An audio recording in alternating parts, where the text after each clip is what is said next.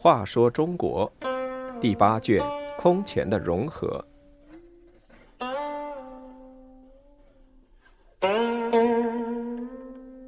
二十七，祖逖中流击楫。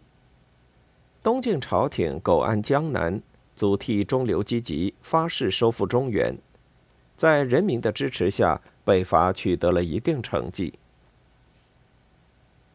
东晋初年，北方匈奴等少数族贵族到处烧杀掳掠，汉族人民迫切盼望东晋朝廷出兵北伐，但以司马睿为首的东晋统治集团只求维持长江以南的半壁江山。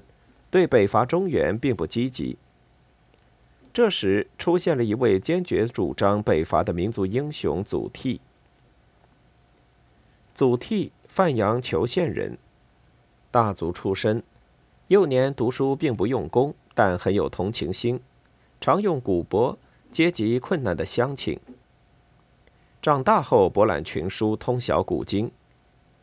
他和好朋友刘琨同睡一张床。清早听到鸡叫，就起身到庭院中舞剑练功，这就是成语“闻鸡起舞”的来历。洛阳失守之后，他率领宗族乡里南渡江南。到江南后，祖逖被任命为军资祭酒，居于京口，也就是今天的镇江。他怀着国破家亡之痛，上书司马睿说。进士之乱不是因为上无道而下叛逆，而是由于宗室争权，自相鱼肉。今北方移民遭受蹂躏，人自私愤。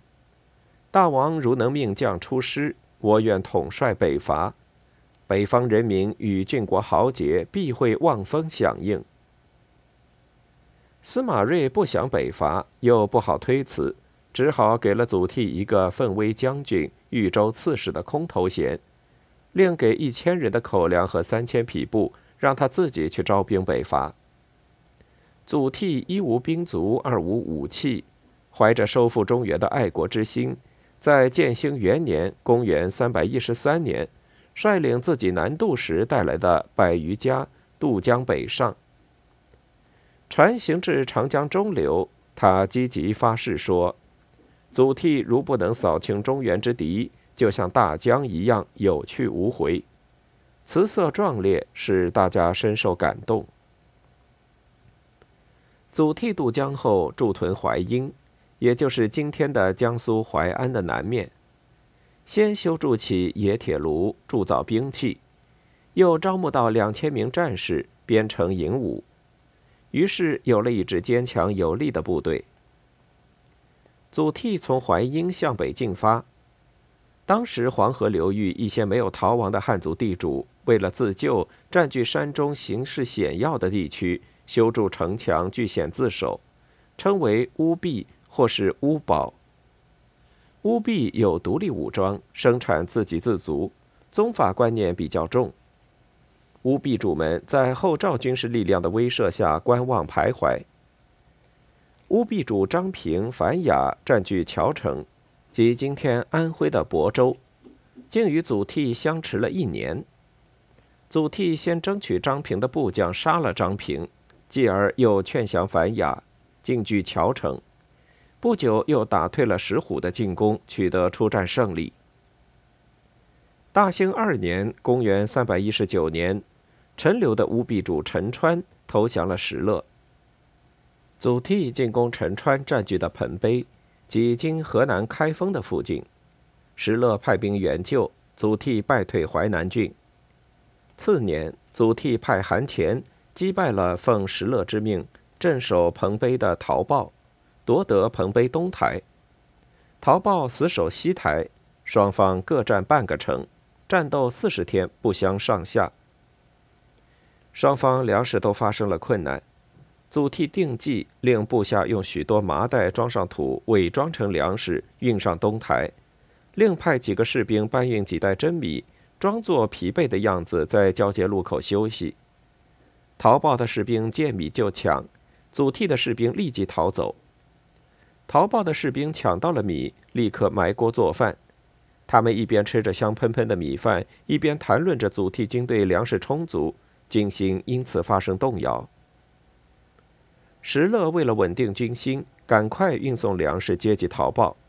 祖逖得知消息，派人半路袭击，将粮食夺下。陶豹听说粮食被劫，吓得连夜逃遁。经过三年多的艰苦战斗，祖逖依靠北方人民和部分乌壁主的支持，收复了黄河以南的领土。祖逖军威大振，黄河以南的乌壁主都愿听他号令。祖逖仍然礼贤下士，生活简朴，不置私产，子弟也同样砍柴担水，参加劳动，在军队中赏罚分明，战争中死亡的人全都收葬，加以礼祭，因而深得民心，越来越受到人民的拥护。祖逖在淮河流域坚持斗争，抵御北方少数族南侵，可是东晋朝廷内部斗争却愈演愈烈。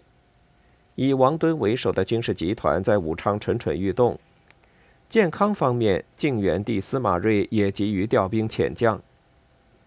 晋元帝派戴渊为征西将军，出镇合肥，防备王敦。内战阴云密布。祖逖感到夙愿难以实现，积忧成疾，但他仍坚持不懈地经营虎牢，修筑城垒，最后终于病死在雍丘。时年五十六岁。他死后，河南地区重新被石勒占领，北伐的成果白白断送。